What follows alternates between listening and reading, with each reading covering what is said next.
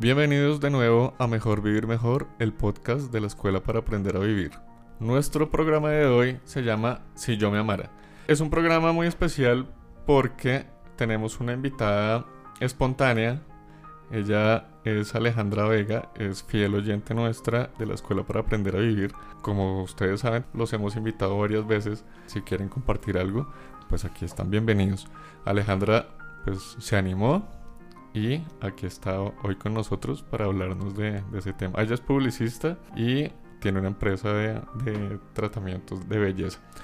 Los acompañamos como siempre, Inés Elvira Carvajalino Arevalo, directora de la Escuela para Aprender a Vivir, y yo, Eduardo Ortegón. Hola Alejandra, ¿cómo estás? Hola, ¿cómo están? Yo bien, un poquito nerviosa, pero bien. Hola Inés, ¿cómo estás? Hola Eduardo y hola a todos nuestros oyentes, especialmente Hola Alejita, que es un gusto y una alegría tenerte con nosotros. Les cuento un poquito de Aleja. Aleja es una niña de 26 años, eh, muy pila y muy madura para su edad. Siempre que converso con ella, me llama mucho la atención su reflexión, su madurez y su sabiduría, porque a pesar de su corta edad es una persona muy interesante. Así es que bienvenida Alejita y este tema, si yo me amara, me sonó increíble. Muchas gracias por ser la primera en dar este paso a lanzarte al agua. Así es que a todos nuestros oyentes una gran invitación para que cuando quieran compartir algo especial con nosotros nos escriban. ¿Por qué elegiste el tema? Bueno, eh, digamos que a través del desarrollo de mi trabajo yo tengo la oportunidad de tener contacto con muchas personas, de verlas en diferentes situaciones, atravesar por diferentes momentos.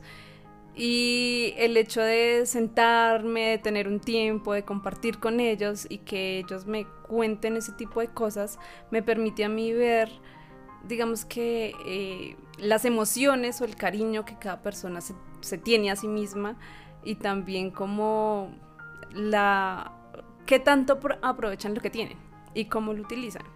Entonces, ver cómo es diferente cada persona y cómo maneja lo que tiene alrededor, pues hace que de una u otra manera eh, yo tenga como una percepción de, todo eso y pues me atrevo como a, sacar conclusiones y a poder hablar de eso. Muy chévere. Sí, y sobre todo porque es que yo me he dado cuenta que al ser humano le cuesta mucho trabajo valorarse, amarse, o sea, es fácil para el ser humano darse duro. Ah, eso sí nos juzgamos, nos criticamos y nos damos duro. Pero amarnos, sacar un tiempito para nosotros, eso sí que es difícil, ¿no? Entonces, cuéntanos un poquito pues esta experiencia de vida que te ha permitido sacar conclusiones y que hoy quieres compartir con nosotros. Bueno, pues como les comentaba, el, el, hecho de poder compartir con diferentes personas me ha llevado a darme cuenta de que muchas personas, digamos que tienden a dar al exterior, pero no se fijan en qué tanto se dan a ellas mismas, qué tanto amor tienen por ellas mismas, qué tanta consideración tienen por ellas mismas y no se centran, digamos, que en ver yo puedo, yo quiero, yo me merezco.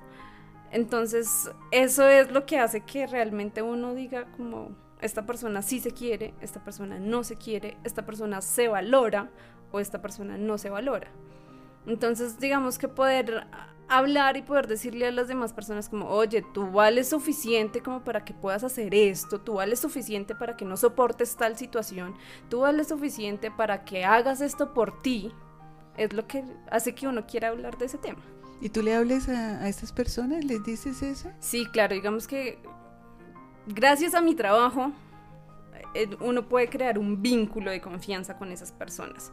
Y yo pienso que cuando las personas se abren contigo y te cuentan ciertas situaciones y te dicen, me está pasando esto, ya sea porque no tienen con quién más desahogarse, porque tienen confianza en uno o porque simplemente uno presenció X situación y pues le contaron, eso es una oportunidad para que tú aconsejes a esa persona, o sea, eso está pasando por algo y tú tienes la oportunidad de darle fuerza, de darle ánimo a esa persona, entonces, ¿por qué no hacerlo? Entonces, cuando se presenta la oportunidad, obviamente sí, yo, yo pienso que es lo más coherente eh, es darle ánimo a esa persona y decirle, oye, tú puedes, mira, eh, tú puedes manejar la situación, o tú qué sientes que debes hacer, hazlo sin miedo, ¿sí? Pienso yo que es lo más razonable. Claro. Obviamente tú tienes un montón de contacto con tus clientes y lo que tú dices, creas un vínculo personal. Al final, después de tanto tiempo, porque los tratamientos que haces tú pues son periódicos, digamos que como cada semana te estás viendo con, con ellos, incluso no sé, dos veces a la semana puede ser, Sí. te conviertes como una caja negra de... De información. De información, ¿no? de los demás. Eso es algo que a mí me encanta de mi trabajo. Porque tú puedes recibir las emociones de otras personas, pero también puedes transmitirle emociones. Hmm. Entonces, cuando tú llegas eh, y te vas a encontrar con un cliente y el cliente está triste, el cliente tiene mal genio y empiezas a hablar con esa persona, esa persona se empieza a desahogar y tú tienes digamos que en muchas ocasiones la posibilidad de distraerlo, de hacerle olvidar por un momento que está en esa situación y hasta cambiarle un poquito el ánimo. Cuando le hablas, cuando le cuentas, cuando pasan muchas cosas, ¿sí? Entonces esa persona muchas veces se desinhibe de muchas cosas del estrés, de todo eso, y no se queda solo con esa emoción negativa o lo que sea. Sí. Entonces, eso en lo personal es algo que amo de mi trabajo. El hecho de no encasillarme en una sola emoción durante el día. Claro, le ayudas a cambiar el chip a la, a la gente. Pues trato. Y lo logras. Que desde el punto de vista de los tratamientos que haces, que son de belleza, la gente también cambia la percepción de ella misma, les ayuda como a cambiar y a motivarse, a, a amarse un poquito más. Bueno, yo, yo considero que sí, porque no es solo belleza, es cuidado de sí mismo, de tu cuerpo, de tu estética, de cómo te ves. Entonces, cuando tú cuidas de ti mismo, te estás dando amor a ti mismo. Y darte amor automáticamente hace que tus emociones, que tu energía, que todo a tu alrededor cambie.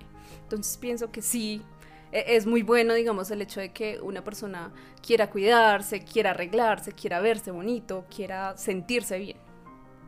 Oye, hay gente que tú hayas, o clientes tuyos, que hayas tenido que en algún momento, digamos, eran muy... se arreglaban y por alguna circunstancia se les fue el ánimo al piso y ya no quieren cuidarse, ya no quieren nada. Bueno, yo tuve un cliente o una clienta que eh, ella estaba en una relación amorosa de mucho tiempo y era una niña que durante esa relación se arreglaba muchísimo. Ella vivía de pies a cabeza impecable, muy linda, cuidaba mucho su imagen y tú la veías y era una niña que estaba sonriente todo el tiempo. Su relación terminó y obviamente el estado anímico de ella cayó al piso. Nosotros dejamos de vernos casi por dos meses. Y un día yo le escribí como, hola, ¿cómo estás? Eh, ¿Por qué no nos hemos visto? Eh, ¿Cómo estás sin mí? No te hago falta. Y ella me escribió como, estoy muy triste, pasó esto, me contó. Entonces yo le dije, no, pues si quieres, nos vemos y, y me cuentas a ver qué pasó. Y eh, nos encontramos, yo empecé a atenderla otra vez. Y digamos que las primeras veces sí fue un poquito fuerte porque eh, pues obviamente se estaba desahogando, lloraba mientras que yo la atendía y digamos que yo trataba de darle ánimo. Pero pues darle ánimo a una persona que está en depresión no, no es muy fácil levantarle el ánimo de un momento para otro, sino que pienso que hay que poquito a poquito pero como hacia el mes el hecho de ella arreglarse, verse bonita y yo le decía como tú eres una niña muy linda. Entonces yo pienso que el empezar a arreglarse, a verse bonito para uno mismo, a ella en ese caso le ayudó muchísimo. Ya. Es un poquito como lo que hablábamos a veces de gestión de las emociones con la ropa. Cambiar de colores, cambiar de actitud, arreglarse, todo eso va como en la misma vía, ¿no? Sí, todo eso ayuda. Es que no hay, no hay como uno verse en el espejo y, y ver eh, esa imagen que estaba triste antes, así sea solamente con que uno se pintó los labios, uno como mujer, uno se mira en el espejo y ya la pinturita en los labios se le da una imagen diferente. Entonces yo creo que cuando uno hace algo por uno, eso se está reflejando a leguas en la imagen y en todo, interior y exteriormente, ¿no? Eso está muy bien. Aleja, Bueno, el, el programa de hoy es Si yo me amara. Si yo me amara, ¿qué? Bueno, yo pienso que eh, eso depende de cada persona, ¿no? Porque hay personas que sienten que se aman mucho o la forma de mostrarse amor a sí mismas es eh, sacando tiempo para ver una serie, otras que la forma de mostrarse amor es eh, dormir una siestecita, otras que mostrarse amor es arreglarse, eh, alisarse el cabello, pintarse las uñas, ponerse un labial. Entonces yo pienso que si yo me amo, yo busco la forma de satisfacerme a mí misma. Si yo me amo, yo soy fiel a mí mismo. Si yo me amo, yo trato de ver qué es lo que me hace feliz y procuro hacerlo con más frecuencia. Para mí eso es amarse a uno mismo. Pero ¿qué hacemos con esta sociedad de corre-corre porque el tiempo no alcanza para nada, donde la gente ya no tiene tiempo para ir a peinarse al salón de belleza, no tiene tiempo, yo no tiene tiempo para almorzar, entonces se comen algo ahí mientras están eh, en su trabajo, incluso de- muchas veces hasta, hasta con un cliente al frente, am, he tenido experiencias de que la gente no saca tiempo para un descanso, para relajarse, para estar con su pareja, para estar con su familia, para, para estar consigo misma. Entonces, ¿cómo crees tú que podría estas personas que nos escuchan y que de pronto no han sido conscientes de la importancia de esos raticos y de ese amarse, que pudieran mejorar esa relación consigo mismos? ¿Qué nos aconsejas, eh, Alejita? Realmente yo creo que yo, yo lo pongo de esta forma, o, o es la forma en la que yo lo veo. Cuando yo quiero a alguien, yo saco tiempo para esa persona, hago cosas para esa persona y sobre todo trato de mostrarle que lo quiero, haciendo cosas que hagan feliz a esa persona o que le guste a esa persona. Entonces, si yo soy consciente de que no tengo tiempo para mí, de que no estoy almorzando o saco el tiempo para almorzar, de que no me estoy arreglando, de que entonces tengo que evaluar, ¿me amo a mí mismo? ¿Realmente lo hago? Y si sí, pues entonces, oye, tengo que sacar tiempo para dedicarme a mí, para almorzar, para arreglarme, para hacer las cosas que me gustan. Y yo pienso que lo primero que uno debe hacer es preguntarse a sí mismo, ¿sí me amo? ¿Me estoy amando lo suficiente como para dedicarme tiempo a mí? No solo a los demás. Y si veo que el tiempo no me está alcanzando, pues bueno, prioridades. Yo debo ser mi prioridad. Tengo que mirar a quién de pronto voy a quitarle un poquitico de tiempo para dedicármelo más a mí. O no necesariamente quitar nada, simplemente es organización, ¿no? Sí, totalmente Porque- de acuerdo. Yo no sé por qué eh, la gente se traba en cosas como tan simples como que eh, si tengo que hacer eh, una cosa importante en el día, entonces ya no puedo hacer más nada porque esa cosa me absorbe todo el día cuando es solamente media horita del día, pero quedan bloqueados. Esa es la otra, dar prioridades, ¿no? Organizarse y dar prioridad. ¿Qué es más prioridad? Y aprender a decir no, porque es que decir sí todo el tiempo no es darle la solución a todo el mundo. Entonces, cuando tú aprendes también a decir no para darte ese tiempo a ti, pienso que eso es el mayor acto de amor que uno puede hacer por uno mismo. Eh, yo pienso que en la, en la vida hay que aprender a decir no a algunas cosas y hay que aprender a decir sí a otras. Porque uno muchas veces entonces lo invitan a tal cosa y uno dice no, no puedo porque no tengo tiempo, porque esto, porque aquello. Ahí hay que aprender a decir sí, ahí hay que aprender a, a evaluar, pero ¿por qué me voy a negar esa oportunidad? O sea, de pronto voy a pasar rico, voy a hacer algo diferente, me voy a distraer, voy a compartir. Entonces, ojo, ojo, porque muchas veces nos vamos a los extremos y entonces todo es no o todo es sí. Hay que encontrar los puntos medios y también hay que encontrar en qué sí y en qué no, para que haya un equilibrio y un balance pues en la vida también, ¿no? Además que también hay que tener en cuenta que muchas veces cuando tú dices sí, no sé, a una reunión con amigos algo, también te estás dedicando tiempo a ti mismo, Claro. no solo a los amigos. Claro, claro, claro. Es muy importante darse una oportunidad y si, si se las da uno a los demás, pues darse una oportunidad de pasar rico, también como de sentir que uno se merece un ratico de descanso, de esparcimiento, darse un gustico. Pues pienso que eso es sano. Totalmente de acuerdo. Por ahí he escuchado en, lo que me decías antes de, del programa del merecimiento. Tú me estabas hablando de que la gente a veces siente que no merece. Cuéntanos un poco más acerca de eso. Bueno, eso llegó al tema porque hay personas que uno ve y uno creería, desde lo que uno ve, que tienen todas las herramientas para ser, entre comillas, felices, ¿no? Que uno dice como ella tiene eh, las posibilidades, puede viajar, puede vivir donde quiera, puede hacer lo que quiera, es, mejor dicho, tiene todas las posibilidades, pero simplemente eh, no, uno dice no las aprovecha. Pero muchas veces no es que no las aproveche, sino que no se sienten merecedoras de todo lo que tienen alrededor. Entonces, ah, yo pienso que el hecho de estar rodeada de muchas cosas no significa que tú vayas a, estar feliz, sino que eh, el amor que tú tienes por ti, lo, lo como te consideras que mereces tal cosa, que deberías recibir tal cosa porque tú eres capaz, porque tú puedes, porque te lo mereces simplemente, eso es lo que hace que realmente se refleje pues, la felicidad y el amor que tienes contigo mismo. ¿Todas esas conclusiones a las que has llegado ha sido solo desde la observación o personalmente te han tocado? Bueno, digamos que no solo desde la observación. Yo tuve que atravesar un momento en mi vida muy fuerte. Y entonces, yo hace un buen par de años le pasé por una situación en la que tuve que irme de mi casa. No contaba con el apoyo de mi mamá y pues eh, entré en conflicto con ella porque mi, mi mamá era soltera cuando me tenía a mí, Luego entró en una relación y a raíz de esa relación empezamos a tener muchos conflictos, ella y yo. Entonces, digamos que después de un tiempo de, de pasar por varias situaciones, yo decidí irme de la casa.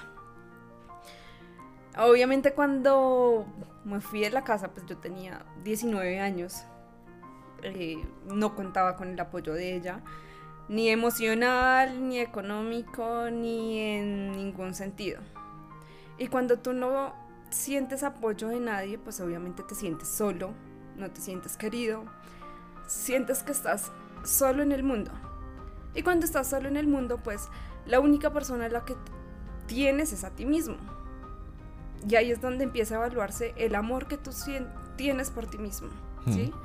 Entonces, eh, ¿cuál fue mi opción? Pues decir, yo puedo, yo soy capaz, yo me amo lo suficiente para poder conseguir lo que necesito.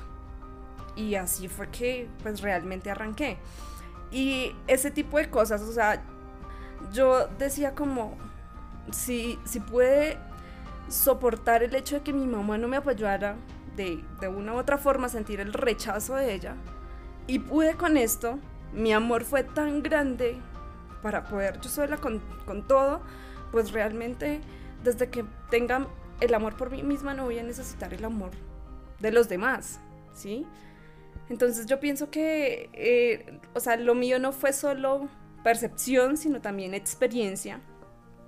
Y también creo que el amor por sí mismo debe ir creciendo, debe ser consciente, debe ser regarlo y debes ir evolucionándolo, ¿no? Porque cuando yo me fui a mi casa, pues yo realmente en ningún momento había sentido la necesidad de decir yo puedo, yo quiero, yo tengo, yo tengo que mirar cómo sobrevivo. Mm. Pero al irme de mi casa y tomar la decisión, me tocó. O sea, no fue como, ay, ¿será que yo me amo? No, es que me tengo que amar lo suficiente para conseguir las cosas. No era opcional. Exacto. Además que hay que tener en cuenta y es algo y es que el amor por uno mismo debe ser incondicional independientemente de la situación por la que tú estés pasando, tú debes amarte.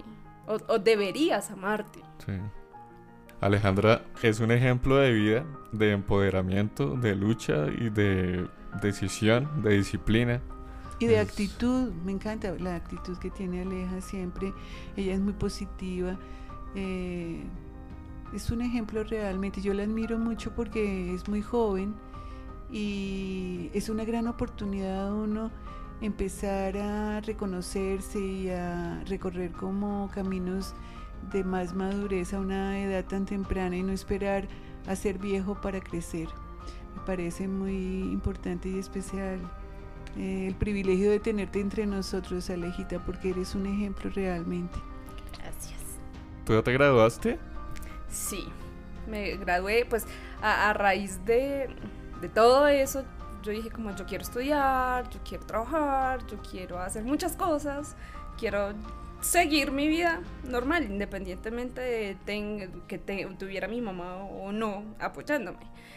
Y eso, de hecho, yo creo que ahí fue donde empezó realmente eh, eh, mm, a crecer el amor por mí misma. Yo decía como, ¿y por qué no voy a estudiar? Yo tengo que poder estudiar. Y fui, y averigüé cómo hacía para pagar mi universidad y todo, y pues poco a poco fui pagando la universidad y fui estudiando, y, y sí, me gradué hace un año ya. Desde la publicidad y la, Y el mercadeo. el mercadeo, ¿cómo aplicaría ese amor hacia uno mismo?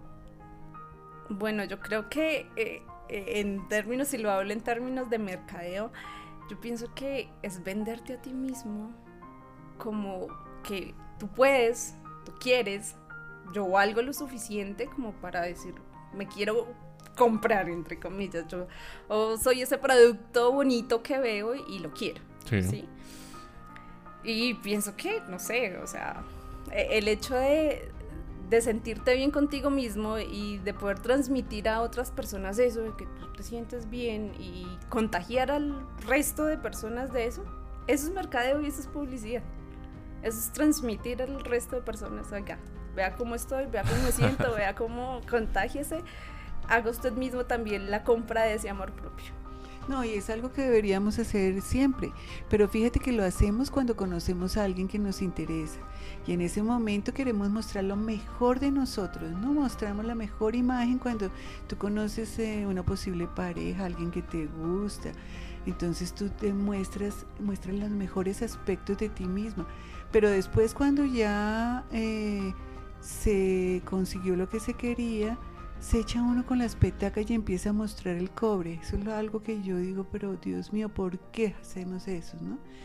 Entonces, sí, es muy importante ese amarnos y ese, tener ese concepto de pronto como de la del mercadeo, de que yo soy eh, el mejor productor, puedo ser lo mejor, la mejor versión de mí misma y lo puedo proyectar y, y mostrar no solamente a mí, sino a todo el mundo, a todo resto de las alrededor. personas que me ven. Y tú dijiste una cosa clave, Inés, ahorita es eso, ser la mejor versión de uno mismo. Aleja, ¿qué nos darías como tips para amarnos más? Bueno, yo creo que lo principal es ser, considerarte como la excepción en todo, ¿sí? Que si tú no tienes tiempo para algo, entonces tú vas a ser la excepción de eso y vas a sacar tiempo para ti. Que si tú por X o Y razón estás cerrado a ser cariñoso con las demás personas, entonces tú seas tu excepción y te dediques un mimo que no tengo tiempo para tomarme un café con alguien, pues voy a hacer mi excepción y me voy a tomar un café conmigo mismo. O sea, el hecho de ser eh, considerado contigo, de ser amable con uno mismo, de tratarse bonito, de hablarse bonito, de ser cariñoso con uno mismo, o sea, por ahí ya empieza el amor propio, de creer que uno puede, de ser fiel a uno mismo, de ponerse un objetivo y decir, yo puedo trabajar por eso ahí ya está uno amándose a uno mismo. Yo creo que eso es lo principal. Considerarse uno su prioridad. Muchas gracias, Aleja, entonces por estar acá. Fabulosos los consejos que nos diste, fue muy grato tenerte. Eh, qué pena si toqué por ahí alguna fibra muy sensible. Aleja fue la primera que se, se animó, pero pues ustedes son bienvenidos a ser parte del programa. Este podcast Mejor Vivir Mejor realmente es para crecimiento y para colaboración de todos. Nos gusta que nos escriban, que interactúen con nosotros. Esperamos realmente que este espacio les sirva y sea de generar comunidad. Entonces muchas gracias, nos escuchamos la próxima semana en otro programa de Mejor Vivir Mejor, el podcast de la escuela para aprender a vivir. Sí, Alejita, yo también quiero darte las gracias y decirte que estoy muy orgullosa de ti, muy satisfecha, que te admiro mucho. Y a nuestros oyentes, un abrazo grande, grande del corazón y nos escuchamos Pronto. Tchau, tchau.